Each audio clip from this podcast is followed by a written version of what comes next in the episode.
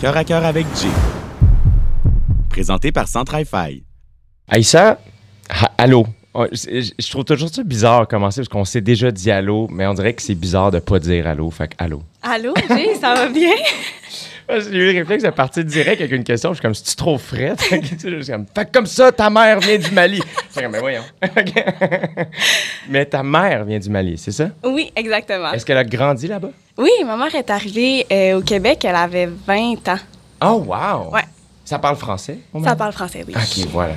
Puis, qu'est-ce qui l'a amené au Québec? Mon père, Ah ouais, ils se sont rencontrés où? au Mali, justement, mon père, euh, lui, il a gradué. En fait, mon père est ingénieur de profession, ingénieur agricole, mais il travaille Ah. pas, pas en tout dans le domaine. Non? non. Fait quand il a fini ses études, euh, il est allé directement au Mali parce qu'il y a eu une opportunité d'emploi. Puis euh, il a rencontré ma mère, ils se sont mariés au Mali. puis ensuite de tout ça, ben ils sont tombés en amour, puis il l'a rapporté au Québec. Wow! Ouais, À Gatineau. à Gatineau. Actually non parce que à Montréal. Ah ouais? Ouais. Euh, parce que mes grands-parents viennent de Montréal, puis qu'ils ont vécu là comme un petit euh, le temps de s'adapter, tout ça, puis ensuite de se sont allés à Gatineau. OK. Donc, est-ce que la famille à ta mère est encore toute au Mali? Oui, exactement. J'ai juste une cousine qui vient du Mali aussi. ici. OK. Est-ce que tu es déjà allé là-bas? Je suis allée, mais j'étais vraiment jeune. Ah. J'avais 7-8 ans. Euh, mais c'est des souvenirs qui s'oublient pas. C'est tellement différent, tellement comme des paysans. Mais dès que je suis arrivée, tu sais, t'es tellement bien accueillie par ta famille qui te connaît. Mais moi, j'avais aucun. Tu sais, je connaissais personne. Je suis arrivée, c'était comme, oh my god, c'est qui tout ce monde-là? Mais t'es tellement bien accueillie que tu te sens comme chez toi, genre, hein, le temps de le dire. Là. Ça doit être spécial quand même de rencontrer rencontrer ta famille. Comme juste le dire, c'est spécial, tu sais, Ouais. rencontrer ta famille.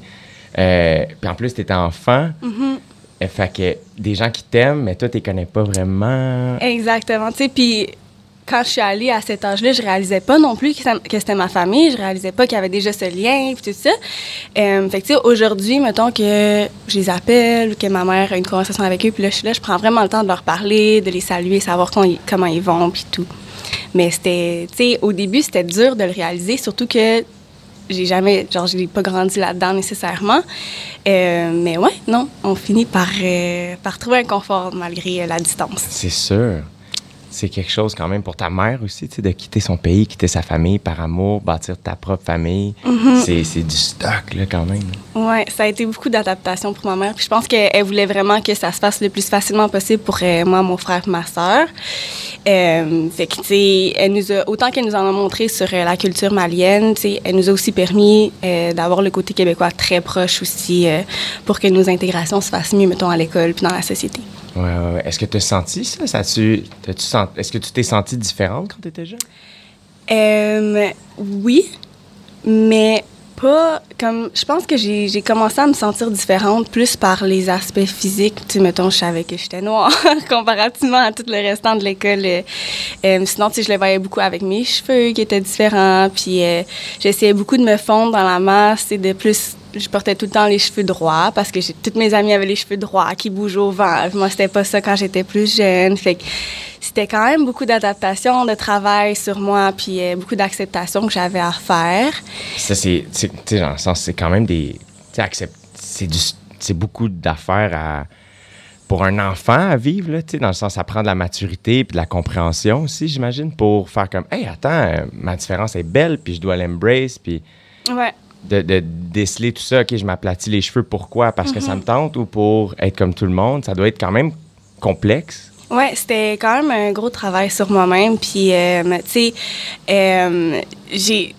Au travers de ça, ma mère, elle nous a toujours comme montré comme notre, notre différence que c'était vraiment une force plutôt que, tu sais, il y a un désavantage, puis tout ça. Fait au fil du temps, j'ai vraiment plus commencé à me laisser aller, tu sais, à, à vraiment comme embrace qui j'étais, à vraiment comme euh, arriver dans les plats, dans, mettons, un lieu, puis voir, ah, je suis la personne qui ressort du lot, mais tu sais, j'en ai autant à donner, puis vous allez apprendre à me connaître autant que les autres personnes qui, mettons, se font mieux dans la masse. À quel moment t'as senti que t'as embrace cette partie-là de toi?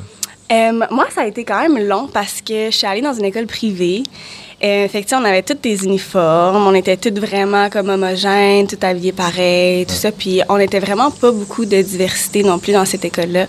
Euh, fait que ça a vraiment plus été au cégep quand j'ai comme commencé à euh, traîner avec d'autres diversités, d'autres minorités, tout ça. Euh, que Est-ce que là- ça a fait du bien? Ouais, ça a vraiment fait du bien. En fait, tu sais, c'est comme si, genre, je savais pas que j'avais ce manque-là dans ma vie. Puis là, quand j'ai rencontré tous ces gens-là, j'étais comme, oh mon Dieu, OK, il y en a tellement que je peux apprendre, tu sais, que même eux m'en apprenaient sur un côté de moi que j'avais, mais que je savais pas que j'avais. Euh, fait que c'était vraiment intéressant de comme, pouvoir découvrir ça. Puis c'est là que je me suis dit, ah, ben, je vais essayer de porter des tresses une fois. Puis là, c'est là que ça a commencé. Fait que je me suis fait des tresses pour la première fois au cégep. Euh, attends, là, je, je te coupe, mais on dirait que j'aimerais ça que tu me racontes, mettons, la première journée, quand tu rentres, t'étais-tu très consciente, hein, très self-conscious, de, OK, là, j'ai des tresses, puis je m'en vais à l'école. Ben, en fait, je l'ai fait l'été parce que j'étais comme si jamais, si jamais j'aime pas ça, au moins personne va me voir. Mais, euh, tu sais, finalement, c'est ça. J'ai été faite pour la première fois pendant l'été. Puis, euh, tu sais, ça restait que je sortais avec mes amis, tout ça, les mêmes gens avec qui je traînais au cégep, fait qu'ils m'ont, ils ont fini par me voir. Puis tout le monde était comme, waouh, c'est tellement beau, vrai? nanana.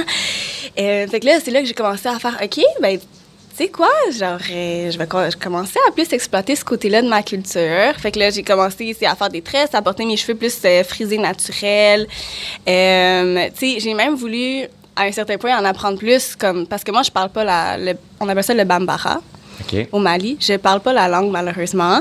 Euh, là, j'étais comme à ma, mère, pourquoi tu m'as pas montré, maman? Fait que j'en voulais, justement, de pas m'avoir montré jusqu'au bout euh, ce côté-là de ma culture. Mais euh, au final, j'ai fini par accepter aussi qu'il y a certains trucs sur lesquels je vais pencher plus d'un côté, peut-être de l'autre pour, pour d'autres affaires. euh.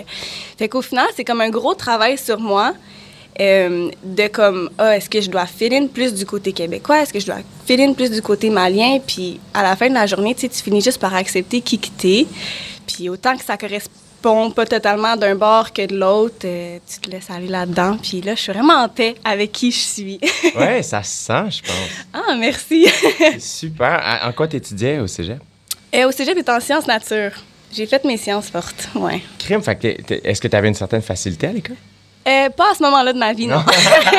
je dirais euh, sciences, physique, mathématiques, c'était quand même vraiment difficile, mais tu sais, je l'ai fait pour, euh, pour le faire. Tu sais, je savais que j'étais capable, mais comme il fallait que je mette le travail dedans. là. Pour te garder les portes ouvertes. Exactement. C'est ça qu'on t'a dit?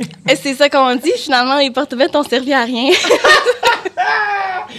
Yo, moi aussi, j'ai fait mes sciences nature. Can you believe it? Je les ai pas finies, par exemple, mais euh, les portes se sont rapidement refermées. c'est ça. Et finalement, turns out que tout a bien été. Euh, et euh, t'étais comment comme étudiante? Plus euh, au secondaire, euh, au cégep aussi? Euh, je dirais, OK, au début de mon secondaire, mettons, j'avais vraiment de la facilité à l'école les deux premières années. Puis après ça, mes parents se sont divorcés. Fait que ça a été comme une période qui était un petit peu plus difficile dans mon secondaire. J'ai commencé un peu plus à relâcher, mais restait, tu sais, que j'ai fini mon secondaire avec comme des notes passables, mettons. C'est juste euh, dans un secteur où c'est plus privé, où qu'on est vraiment axé sur euh, la performance académique. Euh, C'était comme un peu difficile d'être comme derrière. Euh, après ça, au cégep, j'étais vraiment plus dans. J'ai fait mon cégep en trois ans. Comme on dit, on prend plus le temps pour les expériences que les études dans ce moment-là de ma vie. Fait que je pense que c'est ça que j'ai fait. J'ai sorti beaucoup avec mes amis, mais tu sais, j'ai quand même pris le temps aussi pour finir mes études puis performer du mieux que je pouvais en physique. Mais euh, Si on recule un petit peu, euh, quand tu parlais du divorce de tes parents, tu sais, comme fin de secondaire 2 à peu près, là, la manière que tu semblais le dire, euh, tu sais, t'as quand même tu sais, 13, 14 ans, je sais pas, tu comprends ce qui se passe, mais en même temps, looking back, moi maintenant, je repense à quand j'avais 13 ans, c'est tellement jeune, Ouais. c'est tellement jeune, tu sais, que. Mais à cette époque-là, tu te sens comme ado, tu te sens plus vieux, tu comprends les choses quand même, tu as une certaine intelligence, évidemment, intelligence émotionnelle. Euh, Est-ce que, tu sais, toi, tu te souviens, qu'est-ce que tu as appris de ce moment-là? Euh, c'était difficile. C'était vraiment difficile, puis je comprenais pas comment ça pouvait m'affecter autant. Tu sais, je veux dire, je le voyais, puis je voyais que mes parents, tu sais, ça fonctionnait plus, je voyais les répercussions que ça pouvait avoir, mais j'étais comme, pourquoi, comme, comment est-ce que moi, ça m'affecte en tant qu'être humain, tu sais? Puis euh, ça, je l'ai pas vu jusqu'à ma première relation. Euh, c'est là que, tu j'ai, vu qu'il y avait peut-être des petits des petits trucs que j'avais pas réglés dans, dans mon passé par rapport au divorce de mes parents, Ouais, hein? des, des petits traumas que j'avais à régler, mettons. Puis ça a surtout fait surface pendant la pandémie, où là, tu t'as le temps de penser, t'es toute seule avec toi-même, puis genre, la seule chose que t'as à faire, c'est comme un peu revivre les expériences que tu as vécues. Euh, puis c'est là que j'ai réalisé à quel point que euh, le divorce de mes parents, ça m'avait affecté. Euh, puis ouais, ben c'est ça. Aujourd'hui. euh, neuf ans plus tard, là, quasiment. là, Ouais, c'est euh, ça. Vraiment, ça, ça a pris du temps, mais je pense que je suis quelqu'un aussi qui, euh, tu sais, je vis mes émotions, mais quand j'étais plus jeune, je me refermais beaucoup sur moi-même. Fait que, tu sais, je vivais tout le divorce de mes parents, mais mes amis à l'école, au secondaire, au cégep, là, ils, ils pouvaient pas dire que je vivais tout ça à la maison. Fait que c'était vraiment comme, j'étais une autre personne quand j'arrivais à l'école. je montrais rien de qu'est-ce qui, qu'est-ce qui se passait à la maison. Ça, c'était un réflexe de survie aussi. C'est ça l'affaire. C'était pas tant conscient. C'était plus, hey, ça, c'est ma manière de. de- Ouais. C'est le réflexe. Ouais. Mais après ça, quand tu apprends, c'est ça qui est difficile, c'est que ce réflexe-là t'a probablement aidé à passer à travers ce moment-là. Exactement. Mais rendu dans ta relation, peut-être que ces réflexes-là étaient rendus des, des trucs qui étaient peut-être des embûches à la réussite de cette relation-là. Puis c'est tellement difficile de défaire ces réflexes-là. Mais c'est ça, c'est que tu sais, j'ai roulé sur ça pendant neuf ans, justement. Puis là, à un moment donné, tu es comme confronté à tes propres émotions. Puis tu es comme, OK, il faudrait que je travaille sur ça si je veux que comme je puisse euh, overpass ça puis vraiment grandir de, de toutes les expériences de vie que j'ai vécues. Est-ce que tu as trouvé ça confrontant d'affronter ça? Euh, oui. Puis je dirais que je suis quelqu'un qui a pas été genre full. euh, J'étais pas full à l'aise de être triste. Comme j'étais vraiment le genre de personne que au public là, comme euh, avec mes amis tout ça, j'étais tout le temps la personne souriante, je pleurais. Genre on m'a étiqueté souvent l'ami qui pleurait pas. fait que, à quel point j'étais pas à l'aise d'être triste devant les gens, ça, ça a quand même été confrontant quand j'ai réalisé que eh ben, en ce moment, je suis triste. Faudrait que je fasse quelque chose pour m'en sortir, tu sais. Ouais. Euh, Puis, tu sais, même aujourd'hui, quand j'en parle à mes amis, ils sont comme euh, Ah, je savais pas que tu étais passé à travers tout ça, je savais pas que tu le vivais comme ça et tout. Mais euh, au final, ça a été beaucoup de travail sur moi-même. Puis aujourd'hui, euh, tu sais, même ici à OD, là, ça m'arrive de pleurer pour rien.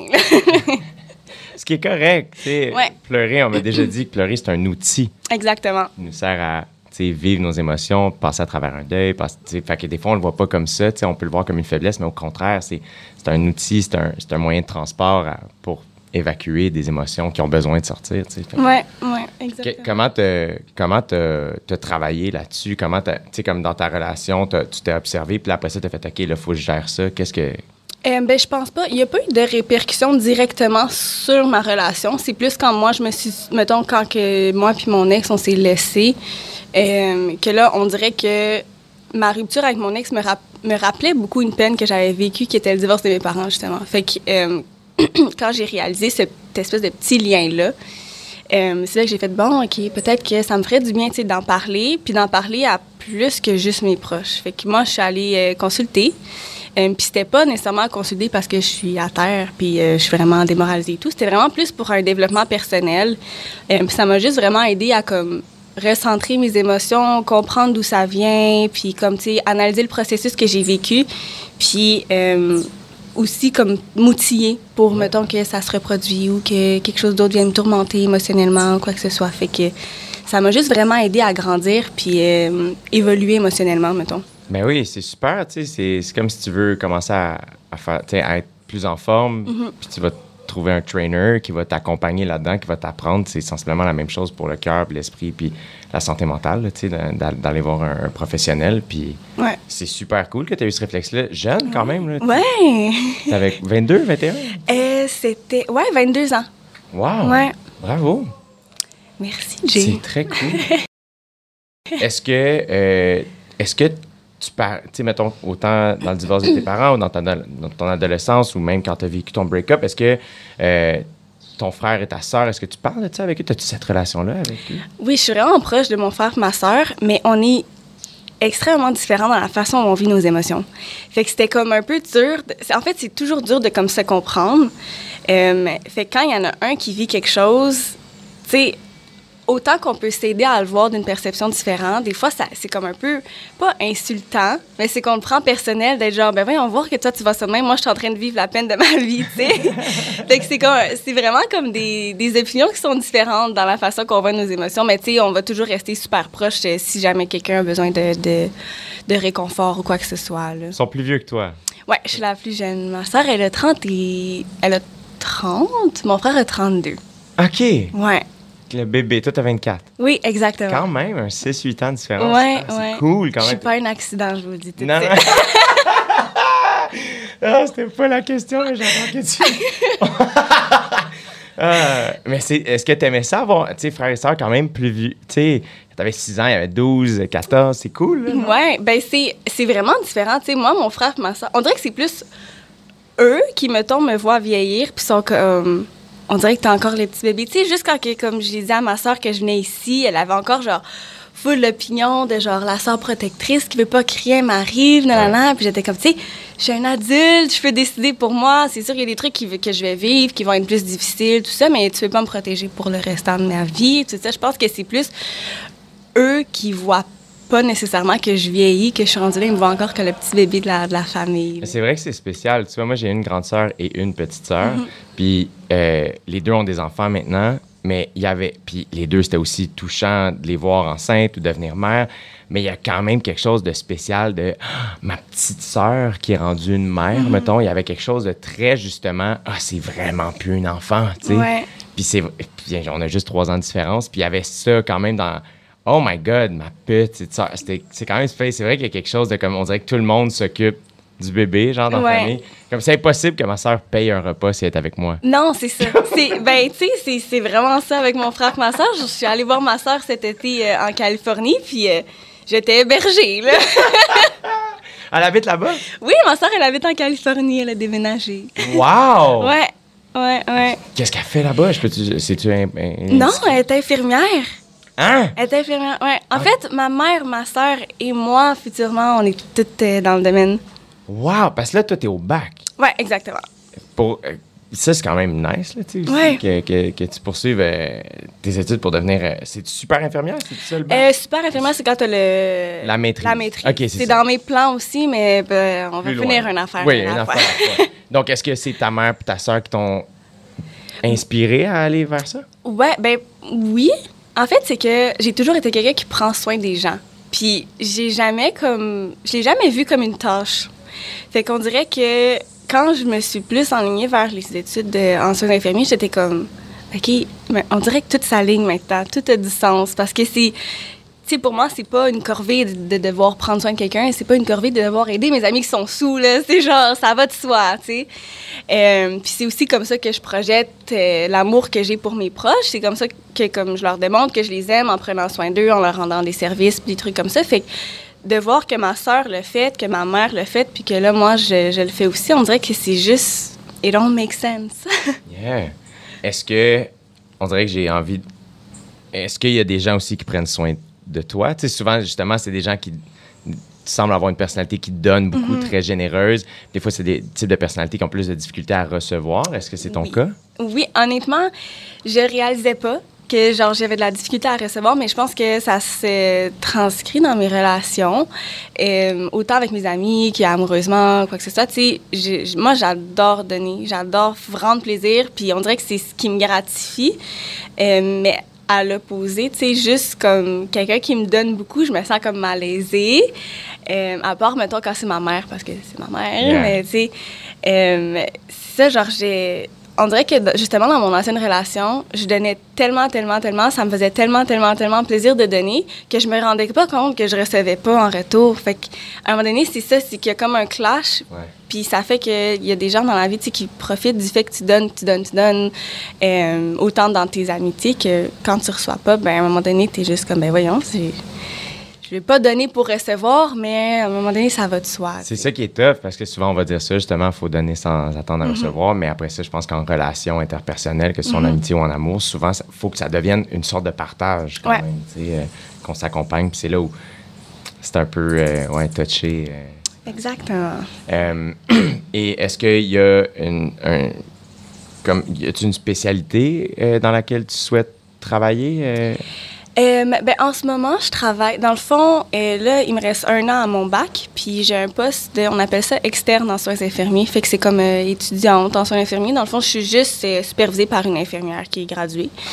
Mais je fais la job d'infirmière. Puis en ce moment, je travaille en hémato-oncologie. Fait que c'est tout ce qui est les cancers du sang. Je suis en clinique externe, par exemple. Fait que c'est comme, tu sais, des gens qui, monsieur, madame, tout le monde, qui ont des traitements de chimio, qui viennent à l'hôpital faire leur traitement pendant deux heures. Après ça, ils retournent à la maison. Euh, fait qu'en ce moment, c'est là-dedans que je, ben, je travaillais. Ouais. Euh, puis j'ai vraiment accroché sur ça parce que je trouve que c'est, tout le monde est genre, mais là, le cancer, c'est tellement triste, mais tu finis par trouver comme une espèce de, comme, tu sais, joie. Puis comme tu vois que, ces gens-là, ils ont autre chose dans leur vie que juste être malade. C'est comme un monsieur, madame, tout le monde qui est, je sais pas, il est parti en Afrique pendant euh, 15 ans, qui est revenu, puis là, euh, il s'est divorcé, il s'est remarié, nanana, nanana. Il y a comme toute une histoire derrière ça qui est full intéressante, qui définit la personne plutôt que sa maladie, son cancer, qui, qui fait en sorte qu'il est à l'hôpital en ce moment. Fait que moi, j'aime tellement ça, rencontrer des gens, tu sais, puis de voir que ça vient de partout, de, de voir que comme tous ces gens-là, ils ont un vécu différent l'un de l'autre, mais qu'en ce moment, c'est moi qui est là en train de prendre soin d'eux, puis qui fait en sorte que notre vie se soit croisée sur des circonstances comme ça. Je trouve juste ça tellement beau, puis comme différent de comme, mettons, croiser quelqu'un au bar. Ben oui. fait que, ouais, j'aime vraiment ça. Ça, c'est un domaine qui m'intéresse quand même vraiment beaucoup de continuer. Euh, sinon, un domaine que j'aimerais ça faire, c'est de la salle d'accouchement. Wow. Oui. Ça, c'est quand même quelque chose. Oui, oui, oui, vraiment. J'ai eu un stage euh, en euh, périnatalité, là, euh, fait que les postes, euh, post-accouchement, tout ça. Puis j'ai vraiment aimé ça. J'aimerais juste plus avoir les mains dedans. Fait que la salle d'accouchement, c'est là que j'aimerais ça aller essayer pour l'avenir. J'ai une amie qui, qui pratique ce métier, puis c'est fascinant d'entendre Mhm. Ouais. parler de ça, là, tu sais.